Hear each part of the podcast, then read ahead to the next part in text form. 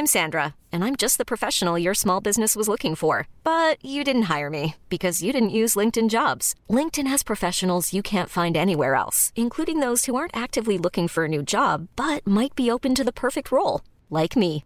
In a given month, over 70% of LinkedIn users don't visit other leading job sites. So if you're not looking on LinkedIn, you'll miss out on great candidates like Sandra. Start hiring professionals like a professional. Post your free job on linkedin.com/achieve today.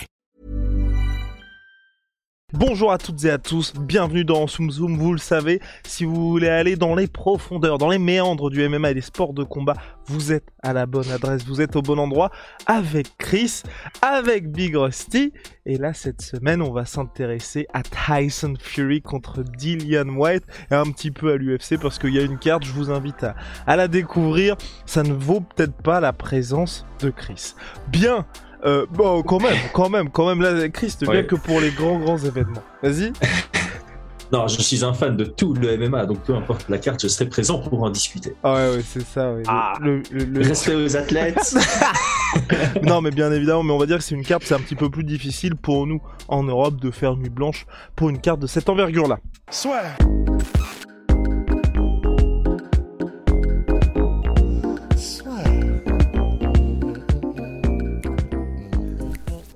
Dans l'octogone avec Unibet.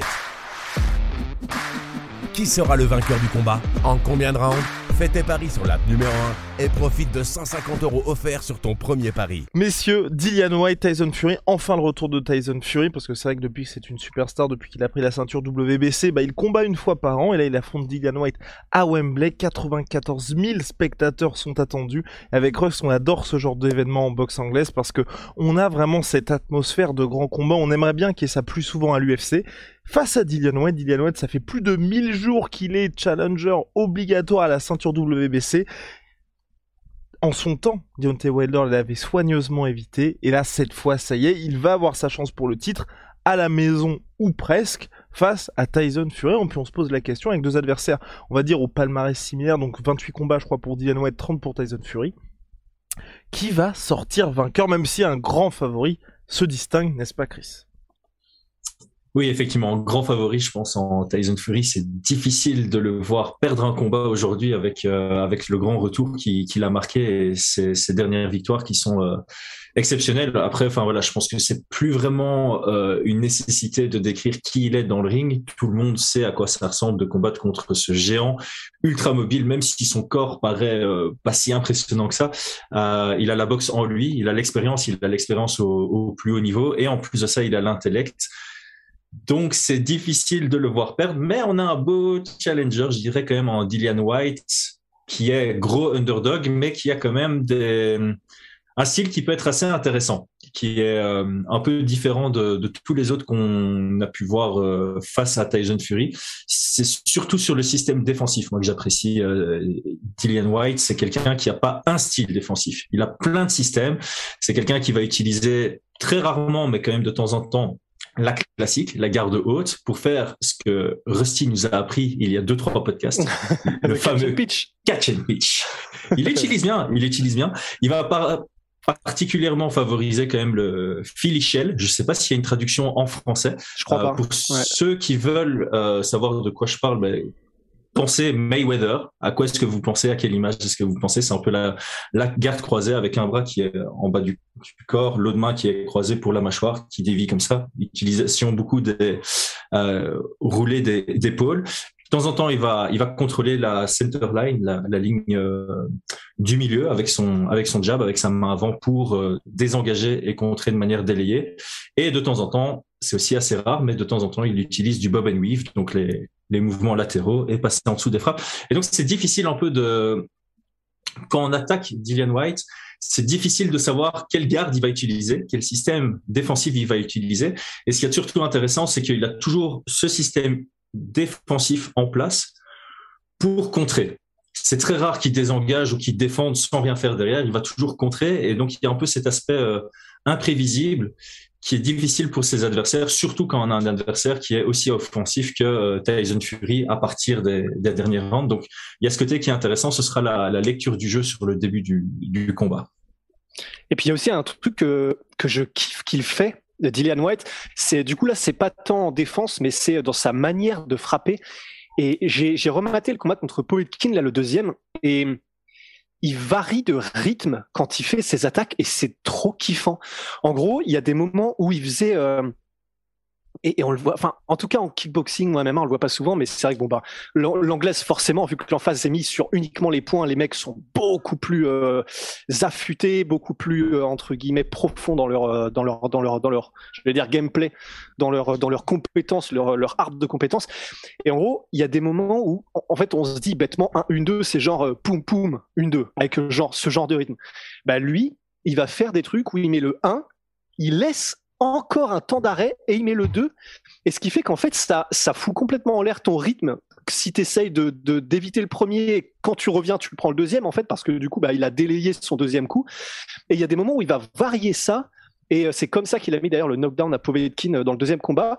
Des moments, il va faire poum poum. Mais genre, c'est même pas, donc là, on est passé genre un cran avant. C'est-à-dire, c'est pas poum poum, c'est poum poum. Et enfin, en gros, c'est, il est capable de varier les rythmes pour toujours te garder en alerte sur des combinaisons qui sont les plus simples, mais du coup c'est ultra efficace. C'est juste des petits trucs qu'il fait comme ça, et c'est j'adore sa manière de boxer en fait euh, par ces petits détails quoi. Eh ben, c'est super drôle parce que j'ai mes notes ici. j'ai noté offensivement, bon jab, chouette jab, cross délayé en ligne. Ah bah putain. Voilà. Les grands esprits se rencontrent. C'est un truc de dingue. Effectivement, il, il change la. Moi, j'appelle ça plutôt cadence parce que le rythme, c'est plus. Enfin, après, voilà, il y a, pas de. Oui, oui, oui, oui, je vois ce que tu veux dire. Mais euh, le, le, rythme, c'est l'intensité que tu mets au combat. Et pour moi, la cadence, c'est vraiment dans tes combinaisons. Euh, un qui est très bon pour ça, c'est Golovkin. Euh, et le chaos auquel ça me fait penser en MMA, c'est Cody Garbrandt sur euh, Thomas Almeida, qui vient vraiment chercher il envoie presque son direct et puis il l'envoie légèrement en délayé. Et du coup, on a euh, Almeida qui avait déjà chassé et le direct passe après qu'il ait chassé. Et effectivement, euh, White est, très fort pour ça, c'est d'envoyer son coup une fraction de seconde avant ou après le moment où c'est supposé arriver. Un qui faisait ça très bien aussi, c'est euh, Mike Tyson, tout simplement. Il aimait bien feinter son épaule et puis envoyer son direct après. C'est pas dans le même mouvement, c'est un saccadé, deux. Euh, effectivement, ça c'est très intéressant. Et pour compléter aussi son côté offensif, un, dans le même combat, ce que j'ai euh, observé, c'est que il a un très bon jab. Il utilise la simplicité dans son jab, jab, jab cross. Et puis de temps en temps, il va partir en guerre. De temps en temps, il va envoyer un vieux overhand de bourrin. Mais la défense contre un overhand, c'est de venir chercher sur le côté. Quand tu as le réflexe de chercher sur le côté, bah, tu laisses la ligne au milieu ouverte et c'est comme ça que son jab cross est passé. Et pour parler de rythme aussi, c'est un peu un jab cross qui l'envoie à la, à la Diaz où le jab touche, le cross est déjà parti en général. Tu vas envoyer ton jab et c'est pendant que tu rétractes que ton cross part. Ici, tu as l'impression qu'il envoie son jab et comme il met pas sa hanche dedans, il peut envoyer son cross alors que son jab n'a pas encore été à la à l'extension totale de son mouvement. Et c'est vrai que c'est euh, c'est ce qui fait son succès offensif, je pense, c'est euh, cette différence de cadence par rapport à tous tes training partners. Et il y a, un, pour faire une tangente, mais très rapide, si vous voulez aussi aller, aller mater un gars qui faisait ça en kickboxing et il variait ça aussi avec la puissance des frappes, c'est Nicky Holsken. Et en fait, il, y avait qui fait toujours un Rust, hein, qui fait toujours. Ouais, oui, oui, bien sûr. C'est juste que comme il est plus dans son prime, c'est c'est plus le même Nicky, tu vois, que qu'on a eu qu'on a eu il y a quelques années. Mais en gros, il était capable parce que c'était un, combattant qui était très offensif. Enfin, défense, euh, il avait clairement l'équilibre des points, tu vois, dans l'arbre de compétences Skyrim. Euh, lui, c'était full attaque. Mais il faisait des trucs qui étaient géniaux comme ça, en fait et des moments où il arrivait, il faisait des petits coups comme ça, genre top, mais juste pour te toucher la garde, simplement pour te maintenir en haut, et boum, et d'un côté, et d'un moment, et d'un coup d'un seul, il mettait un énorme liver kick pour ensuite revenir avec des uppercuts, des trucs comme ça. Et en gros, il, variait un, donc la cadence, euh, Chris a raison, il variait un la cadence et deux la puissance des frappes et ça faisait des offensives qui étaient mais euh, des feux d'artifice et très difficiles à lire pour les adversaires. Donc euh, voilà, si, si vous êtes friand, je, je vous conseille d'aller voir, c'était magnifique tard l'époque. Tard l'époque. Et pour, pour revenir à Dillian White, ne vous fiez pas à ces deux défaites en carrière qui sont face Anthony Joshua est face à Monsieur Povetkin, qui était un énorme upset, c'était il, y a quelques mois de cela, ensuite il a pris sa, revanche d'une bien belle manière, mais c'est quelqu'un qui fait vraiment partie de la crème de la crème des boxeurs actuels chez les poids lourds, donc pour Tyson Fury ce sera un véritable test. Oui. Eh ben formidable. et, du côté de et donc du côté de Tyson, et donc du côté de Tyson Fury, à quoi peut-on s'attendre quand même dans ce choc-là? Est-ce qu'il va y avoir des ajustements, des choses qu'on n'a pas vues précédemment? Donc précédemment, à savoir là pour les gens, il y a peut-être un certain nombre de personnes qui l'ont découvert Tyson Fury lors de ces deux gros combats face à Deontay Wilder. Qu'est-ce qu'il peut faire pour s'ouvrir le chemin vers la victoire? Euh, il y a toujours une notion de distance quand on combat contre White, qui est assez petit pour la pour la division. C'est quelqu'un qui combat très bien contre des grands euh, parce qu'il arrive à, être relativement explosif sur ses entrées avec son jab et puis euh, peu importe s'il combine derrière ou bien il envoie un jab pour défendre, pour contrer. Donc il aime bien euh, être juste en dehors de de la distance où on peut le toucher à bras tendu pour contrer ou pour rentrer dans la distance et être à une distance où les deux savent échanger.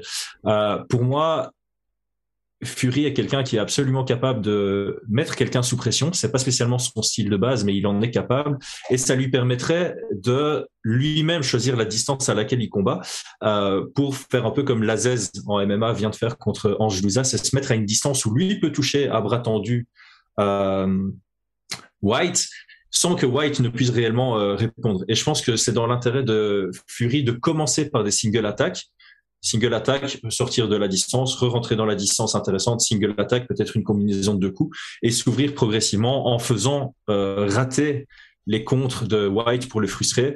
Parce que White a un style à la fois énergivore et, euh, et euh, économe. Je sais pas si vous voyez ce que je veux dire.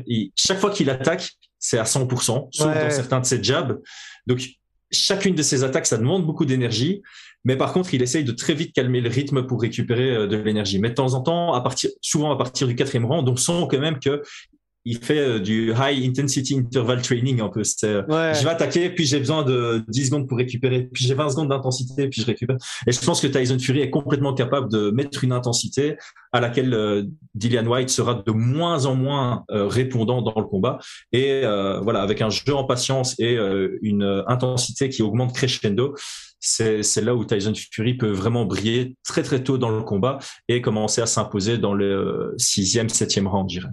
Big parce que ah, vas-y, c'est parti. Bah ouais, en fait, c'est c'est euh, c'est c'est ce que disent un petit peu généralement euh, ceux qui ont qui ont analysé les les derniers combats de Tyson Fury, c'est il y en a eu plusieurs en fait parce qu'il a adapté son jeu pour vraiment se mettre euh, dans les conditions optimales où il a le plus d'avantages face à Deontay Wilder, parce que du coup là c'était Deontay Wilder qui l'a le plus combattu ces derniers temps.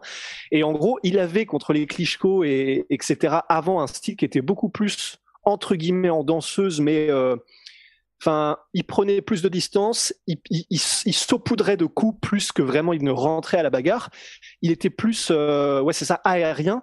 Et là, contre Wilder, vraiment, il a été plus en mode on attaque, on, enfin en gros en mode tank en fait tout simplement, avec succès parce que du coup c'est ce qui était le plus adapté euh, pour battre Deontay Wilder. Et je suis, je suis carrément d'accord avec Chris. Je et pour les mêmes raisons, je pense que étant donné que c'est un gars qui explose constamment euh, Dylan White, bah forcément, si tu lui imposes pour le coup un rythme de combat qui va lui demander d'être constamment en alerte sur ses gardes et donc et, de se défendre, mais si donc il doit défendre ou s'il doit repousser Fury, bah donc ça veut dire qu'il doit mettre des coups, ça veut dire des jabs, des, des, combinaisons, quoi que ce soit.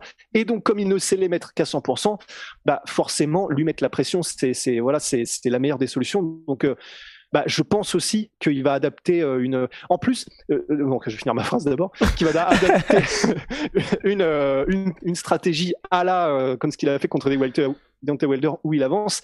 D'autant plus que j'ai envie de dire, et alors là, vous allez me dire, les gars, si vous êtes d'accord, ben, on est à 94 000 personnes dans le stade de Wembley.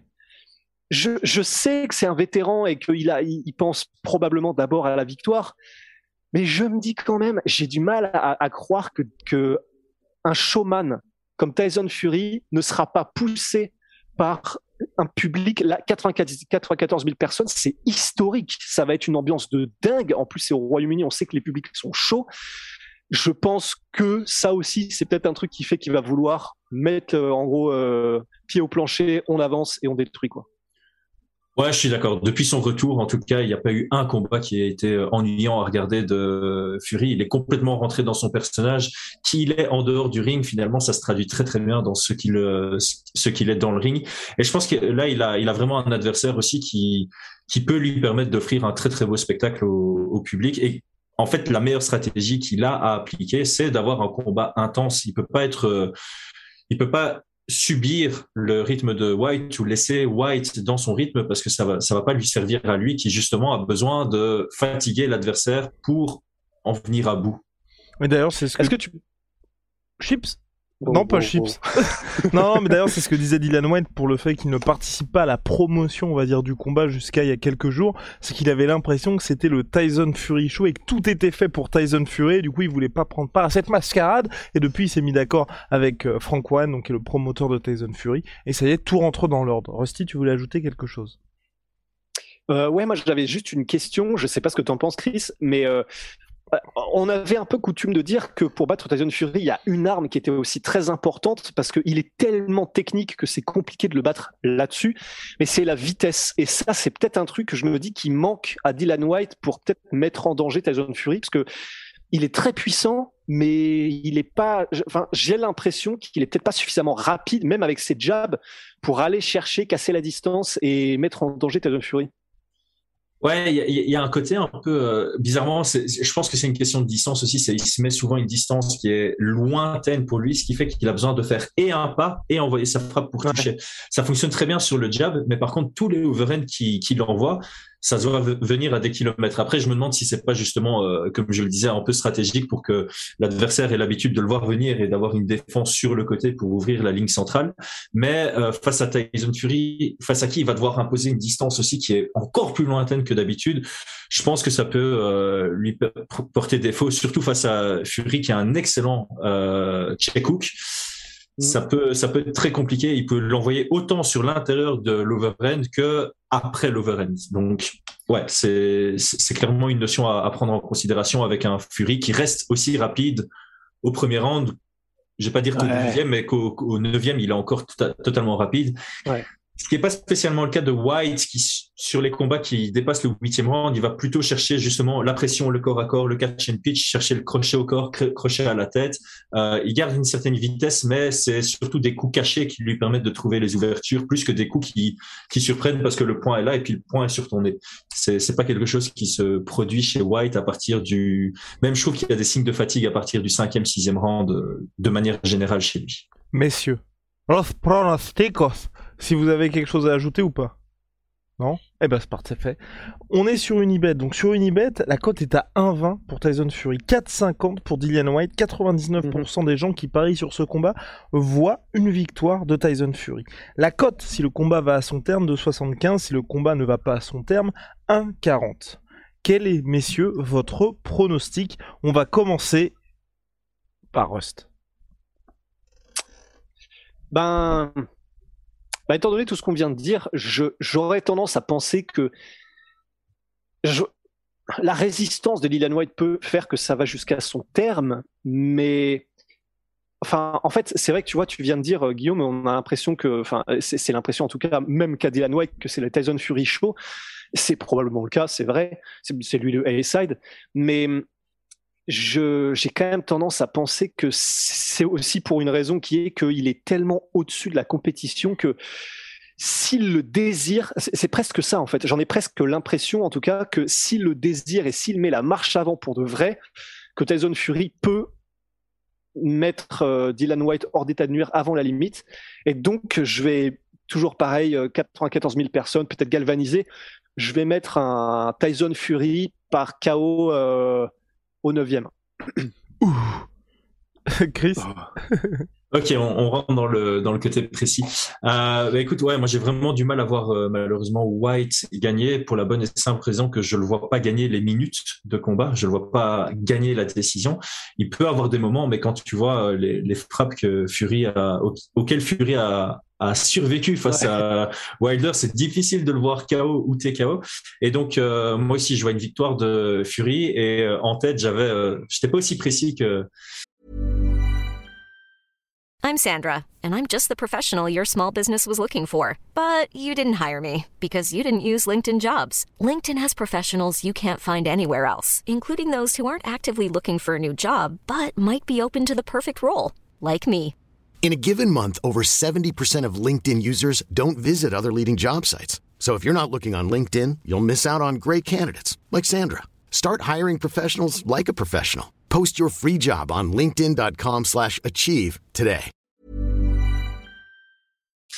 que Monsieur Rust, j'étais plutôt euh, sur le trois quarts du combat, donc entre le septième et le neuvième round sur 12. Euh, donc je le vois commencer à vraiment mettre la machine en route à partir du, de la fin du cinquième, début de sixième.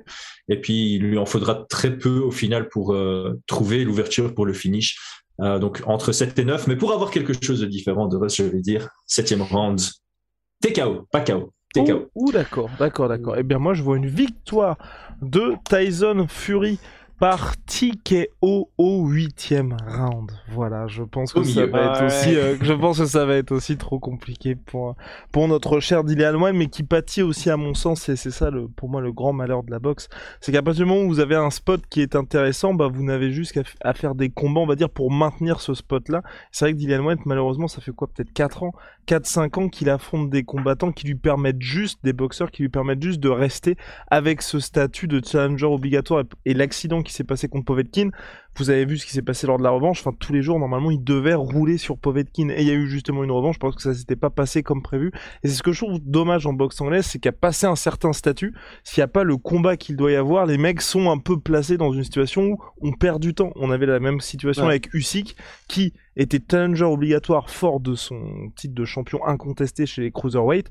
et qui a dû attendre deux ans avant d'avoir son title shot et vous regardez les mecs qu'il a affrontés jusqu'à Anthony Joshua, enfin clairement n'étaient pas de son niveau et normalement n'aurait pas dû affronter Usyk. Usyk aurait directement dû passer Anthony Joshua. Malheureusement, il a fallu qu'il attende.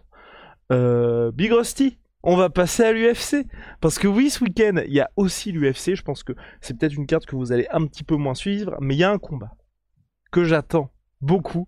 Charles Jourdain, Lando Vanata. Et oui, donc vous savez euh, tout l'amour qu'on porte à Charles Jourdain.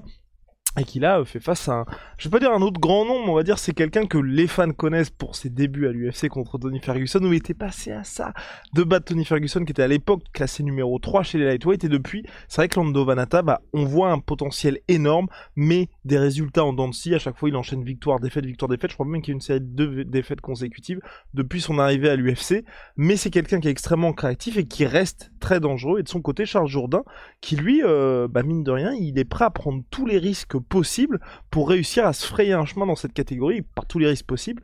On parle de quelqu'un qui est passé à ça d'affronter l'une des terrains en puissance, à savoir Ilias Topuria, il y a quelques semaines, quelques mois de cela. C'était, je crois, pour l'UFC 270, mais finalement, il y avait eu un problème, je crois, de cutting du côté de Topuria. En tout cas, Charles Jourdain avait fait le poids, et le combat ne s'était pas fait. Chris. Ouais. Euh, alors moi j'ai l'impression que l'UFC s'est fait, s'est mis un petit challenge pour le week-end précédent. Ils ont fait, hmm, comment est-ce qu'on peut utiliser Vicente Luke dans un combat qui soit pas excitant? Tiens, on va le mettre contre Belal Mohamed, mais on va se faire critiquer pour ça, donc on va se faire pardonner la semaine d'après, et on va prendre le combat le plus violent auquel on peut penser. Et là, ils ont dit Vanata contre Jourdain. C'est vraiment ce, ce, ce combat m'excite de dingue. C'est d'office un fight of the night. Ça va probablement être un contender fight of the year si on dépasse les deux rounds. Et c'est totalement possible parce que les deux sont extrêmement durables. Et euh, il y a une opposition de style qui est assez intéressante dans le sens où, euh, comme tu le dis, Lando Vanata, c'est quelqu'un de très talentueux.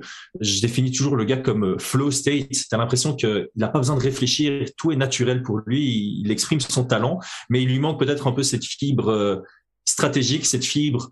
Je vais essayer quand même de sécuriser le round sur la dernière minute, juste pour être sûr, parce qu'il a tellement de décisions à la split ou euh, sur des décisions très limites que euh, c'est peut-être pour ça qu'il parvient pas à percer dans ce top 15 et à y rester. Euh, donc il a un peu ce côté imprévisible parce que il, il laisse le combat venir à lui et il est capable de littéralement tout faire debout. De l'autre côté, on a un Charles Jourdain qui est tout aussi offensif et ce que j'aime bien chez lui, c'est qu'il va privilégier la simplicité dans ses attaques pour surprendre avec des attaques un peu euh, plus spectaculaires, avec des backfists. Il a d'ailleurs une magnifique victoire contre Alex Morgan, je pense, au TKO, où il envoie un spinning backfist et puis il va finir sur une guillotine. C'est, euh, faut essayer de retrouver ça sur l'UFC Fight Pass, ça vaut vraiment la peine. Et moi, je suis un grand fan de Charles Jourdain parce que j'avais été trois fois au TKO avec une de mes athlètes et trois fois il était sur la carte. Mon athlète, elle était tombée amoureuse de lui parce que c'est un peu un beau gosse pour certaines euh, nanas. Et donc évidemment, on le, on le suivait de, de très près. Et moi, il m'avait, euh, il m'avait impressionné les, trois fois. Donc j'ai, euh, j'ai un petit truc pour ce gars-là parce que Ouais, c'est un très bon combattant que j'ai connu à sa troisième victoire, euh, enfin son troisième combat professionnel, et il a un style totalement intéressant. Donc, je pense qu'il n'a pas encore fait de Fight of the Night à l'UFC, mais il en est chaque fois proche, et ce week-end, il l'obtient.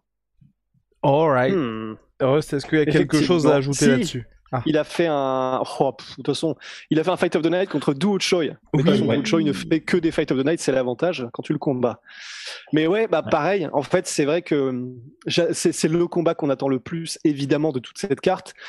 Mais Lando Vanata, en fait, c'est un peu terrible parce que depuis que j'ai entendu les bruits de les bruits de couloir qui disaient que parce qu'en fait je l'adore ce gars-là il est effectivement tellement talentueux tellement fluide et connu pour ça et lui-même c'est il, euh, son entraînement tourne aussi autour de ça, c'est-à-dire de rechercher l'état de flow, de rechercher une fluidité dans les enchaînements, dans la manière de lier les coups, etc. Mais depuis que j'ai entendu dire qu'en fait, euh, il s'entraînait pas, pas vraiment sérieusement du tout, en fait, bah, je suis. Euh, c'est pas que j'ai lâché le train, mais c'est que maintenant je vois ça d'un œil un petit peu différent parce que ce qui était pour moi un contender jusqu'à maintenant, bah, du coup, là, ça, pour moi, effectivement, c'est un petit peu un red flag que bon, bah, ça restera toujours un favori des fans et quelqu'un qui va livrer des prestations excitantes, mais jamais plus. Et du coup, euh, et du coup, bah, j'ai hâte de voir le combat, mais un petit pincement au cœur, quoi, quand on sait que du coup, bah, Vanata, c'est donc ce gars-là qui est extrêmement talentueux, mais qui visiblement, en fait, euh, ne travaille pas à la hauteur de ce, de, ce à quoi il pourrait arriver, quoi.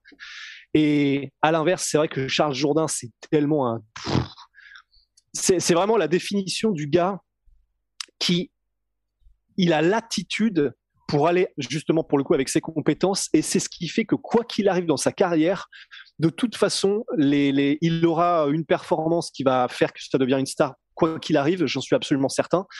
Même s'il n'arrive pas mais euh, rien encore fait. Hein, il est encore très jeune, même s'il n'arrivait pas, tu sais, euh, en haut des catégories. Donc c'est pour ça que quoi qu'il arrive, je pense que Charles Jourdain, c'est un gars qui a un futur radieux. Effectivement, il a un style qui est très spectaculaire, très, très agressif, et bah voilà. Enfin, franchement, c'est effectivement, je serais très surpris. On, se souvient des Nick Diaz versus Carlos Condit, hein, ça existe les déceptions, mais je serais quand même très surpris, d'autant plus en trois rounds que que ce soit un comment dire un ouais c'est ça un coup un, la cluster Ouais, voilà, pareil, j'allais faire un. Mais en français. ouais, voilà. Un truc où il se passe rien, quoi. Bien, messieurs, avançons. Avec un choc qui est attendu de la part de Chris sous Muraeji contre notre cher Manel Cap. Donc Manel Cap, ancien champion du Rising, qui est arrivé à l'UFC avec une certaine hype. Début difficile, et là, il semble avoir trouvé la formule Manel Cap. Et donc là, ça va peut-être être le combat qui va lui permettre de passer un peu ce petit cap et que les gens se mettent quand même à miser sur lui durablement. Est-ce que Chris, on y croit à Manel Cap ou pas du tout? Oh Est-ce que tu as fait une blague euh, exprès? Ça va lui permettre de passer un oh, cap. mais oui, j'ai même. Oh là là, j'ai même pas fait. Il en est capable. Oh Une blague digne de Chris. Malheureusement, je suis vraiment désolé pour tous nos auditeurs et nos viewers. Euh, bon, ce, Manel Cap, moi, c'est un athlète que j'aime beaucoup parce qu'il incorpore euh, les feintes à son jeu. C'est quelque chose qu'on voit pas encore beaucoup et qui a pourtant énormément d'importance. Et il utilise évidemment du coup une bonne lecture du jeu. Euh, les feintes de son jab, les feintes de ses takedowns, ça lui permet vraiment de d'analyser un peu ce que fait son adversaire. Et puis là, la lecture du jeu sur les feintes, c'est un peu une similitude qu'il a avec son adversaire sous. C'est quelqu'un qui va rentrer dans la distance de l'adversaire pour sortir, pour voir comment il va réagir et sur base de la réaction, il va, euh, il va un peu former son jeu. Donc euh, Cap a une très très bonne gestion de la distance qui sera absolument nécessaire face à Sou qui est gigantesque. Alors je dis Cap et Sou parce que on me critique beaucoup parce que j'écorche les noms. Ici c'est facile. Cap et Sou, je devrais pas me planter. euh, Cap aussi sa capacité à casser la distance pour envoyer des coups de coude qu'on voit limite pas à l'écran, c'est assez spectaculaire. Et, euh, enfin voilà, de manière générale, j'aime beaucoup. Il a une intensité de jeu, il a un beau volume de jeu. On le voit très rarement des combats ennuyants. Euh, Sou, par contre, c'est le géant de la division qui se positionne comme un contreur, c'est-à-dire, comme je le disais, il rentre dans la distance de son adversaire, puis il sort pour un peu voir ce qui se passe. De temps en temps, il envoie des longs jabs, mais ce qu'il aime bien faire, c'est forcer l'adversaire à casser la distance et puis venir chercher le contre dur, ce qui arrive pas trop souvent parce qu'il n'est pas tout le temps contre des adversaires qui veulent vraiment euh, rentrer dans sa distance. Il doit faire gaffe parce qu'il a réflexe qui peut lui coûter cher. Il a un très bon check hook, mais il l'envoie très très souvent. Et euh, à l'image de Kai Kara France contre Askarov, c'est quelque chose qui peut se lire et sur lequel on peut capitaliser. Donc je m'attends à ce que Cap voit ça, capitalise dessus et euh, continue son ascension vers le top 10 de la division, là où est selon moi sa place. Waouh Rusty, est-ce qu'on a quelque chose à ajouter ou pas du tout? On a un truc, mais qui euh, est simplement un fait intéressant, mais c'est qu'il est tibétain sous Mouderji et c'est assez rare vraiment pour être souligné parce qu'on en a que je crois que c'est peut-être le premier combattant tibétain euh, qu'on a vu à l'UFC. Je, je n'en ai pas entendu d'autres en tout cas depuis que je suis le MMA. Et donc voilà, un combattant tibétain surnommé de, Tibetan Eagle, donc l'aigle du Tibet. Donc euh, voilà, je trouve ça assez stylé. Eh Il est très jeune en plus. Et eh bien comme quoi les anecdotes du père Rusty sont partout. On avance avec le main event Amanda Mouse contre Jessica Andrade. Oh, donc, euh, donc euh, peut-être potentiellement sur le papier un nouveau nom qui va éclore sur dans cette catégorie-là cette fois strawweight parce que Jessica Andrade qui avait eu le title shot chez les flyweight est une strawweight naturelle. Messieurs, est-ce que là euh, on peut s'attendre à quelque chose de pas mal ou alors la on va dire la passation peut-être de pouvoir tant attendue par l'UFC ne va pas avoir lieu et Jessica Andrade va faire respecter la hiérarchie? Je bah trouve que j'ai beaucoup parlé, donc je vais laisser Rusty commencer. Bah, en soi, euh, en soi, en fait, ce qui serait bien, c'est que ce soit Amanda Lemos qui gagne, hein, parce que bah, tout simplement, euh, Jessica Andrade, on l'a beaucoup vu dans les combats pour le titre. Ce serait bien qu'il y ait un renouveau. Après, on dit renouveau, mais euh, elle a quand même 34 ans déjà, Amanda Lemos aussi. Mais simplement pour avoir un nouveau visage, elle est quand même, elle, elle, a un record qui est dans le MMA féminin en tout cas, qui est assez impressionnant puisqu'elle n'a qu'une défaite pour euh, donc en 13 combats, enfin elle est à 11-1-1 et du coup et en plus sur 5 victoires d'affilée et dont 2 deux, TKO et une soumission. Donc c'est c'est quand même suffisamment euh, oui c'est quand même suffisamment impressionnant pour être noté euh, une telle série, un tel palmarès pour bah pour Amanda Lemos. Et du coup je voilà je, je je vais laisser Chris évidemment pour toute la partie technique. Mais en tout cas pour tout ce qui est de du profil ce serait bien qu'Amanda Lemos gagne pour l'UFC pour avoir un peu de 109 quoi. Ouais, ce serait bien. Moi, je suis un peu dubitatif. Euh, je trouve que son premier vrai test contre Angela Hill, c'est très controversé sa victoire. Euh, je pense que quasi le monde entier voit euh, Hill s'imposer 29-28, à part deux juges, et du coup on a une split decision pour euh, Lemos. Elle a un style qui est agréable à regarder. Hein. Elle a un, un, pied-point qui est très, comment on dit en français, crisp, qui est très sec, très percutant. Euh, elle est pas super mobile, euh, mais elle a un très bon coup d'œil. Elle a des, des bons contres. Son et puis c'est c'est une combattante brésilienne quoi. Elle a un peu cette agressivité en elle. Elle a cette euh, violence qui est dans son ADN. Donc ça c'est agréable à regarder. Mais j'ai l'impression que Andrade ça va être ça va être trop compliqué pour elle. ce qu'il faut rappeler c'est que Andrade si on enlève sa carrière en bantamweight quand elle avait pas le choix pour être à l'UFC que d'être en bantamweight, ses seules défaites c'est contre des championnes, c'est contre Rose Namarunas, c'est contre Johanna, je vais pas m'embarquer dans son nom, c'est contre Valentina et c'est contre euh, Zhang Weili, Weili Zhang, je sais plus dans quel ordre on doit on doit le dire, comme quoi j'écorche tous les noms. Euh, donc Andrade, c'est vraiment difficile de l'avoir perdre contre quelqu'un qui n'est pas amené à être championne dans sa carrière.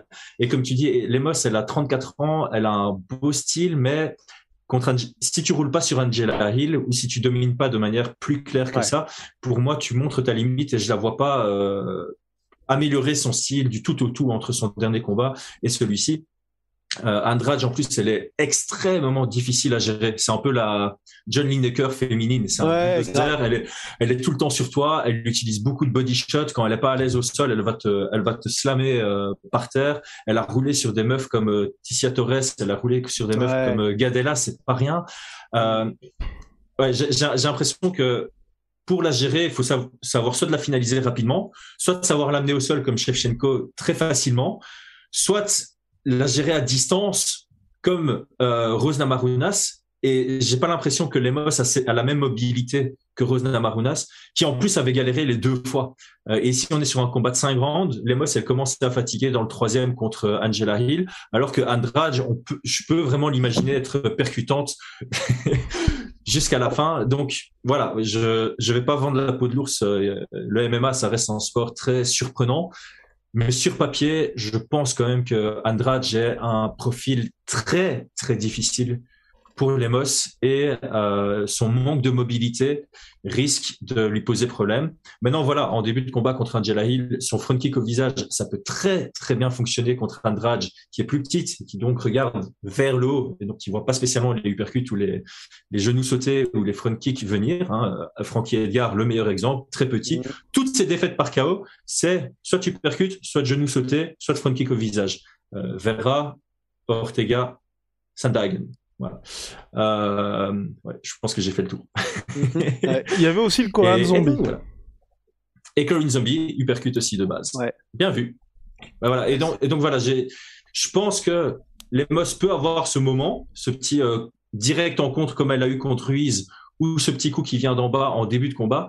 Mais une fois que Andrade a imposé son rythme, je pense qu'elle sera en mode euh, survie. Et ben voilà, messieurs, on a fait le tour en boxe, on a fait le tour à l'UFC. On se reverra très très vite, donc à savoir la semaine prochaine pour un nouvel épisode dans Soum Soum. C'est toujours un plaisir et je le rappelle, je commence déjà l'UFC 274 les gars. On sera tous les trois réunis en live. Donc ça fait vraiment plaisir. donc ça va être euh, ça va être très bien, on sera sur Twitch. N'oubliez pas la Twitcherie n'est jamais finie non plus. Make sure my sweet pea, 38% sur tous mes protéines avec le code de la sueur. Venom sponsor de l'UFC, sponsor de la sueur. À très très vite, messieurs. À très très vite. Hey,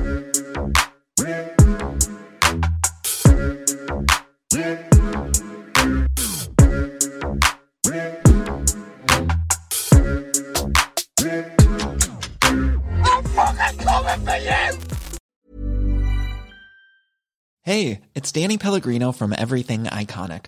Ready to upgrade your style game without blowing your budget? Check out Quince. They've got all the good stuff shirts and polos, activewear, and fine leather goods, all at 50 to 80% less than other high end brands. And the best part? They're all about safe, ethical, and responsible manufacturing. Get that luxury vibe without the luxury price tag. Hit up quince.com slash upgrade for free shipping and 365 day returns on your next order. That's quince.com slash upgrade. Et voilà, c'est la fin de votre épisode du podcast La Sœur. Si ça vous a plu, n'hésitez pas à nous mettre les 5 étoiles sur Apple Podcast ou sur Spotify. Vous pouvez aussi nous laisser un petit commentaire, ça nous aidera beaucoup. Et si vous voulez aller plus loin avec nous, vous tapez La Sueur sur toutes les plateformes ou sur les réseaux sociaux, vous nous trouverez. Et là, vous nous écoutez très certainement en audio. On est aussi en vidéo sur YouTube, mais également sur Snapchat. Là encore, vous tapez la et on sera là. Merci de votre fidélité et à très vite pour de nouvelles aventures.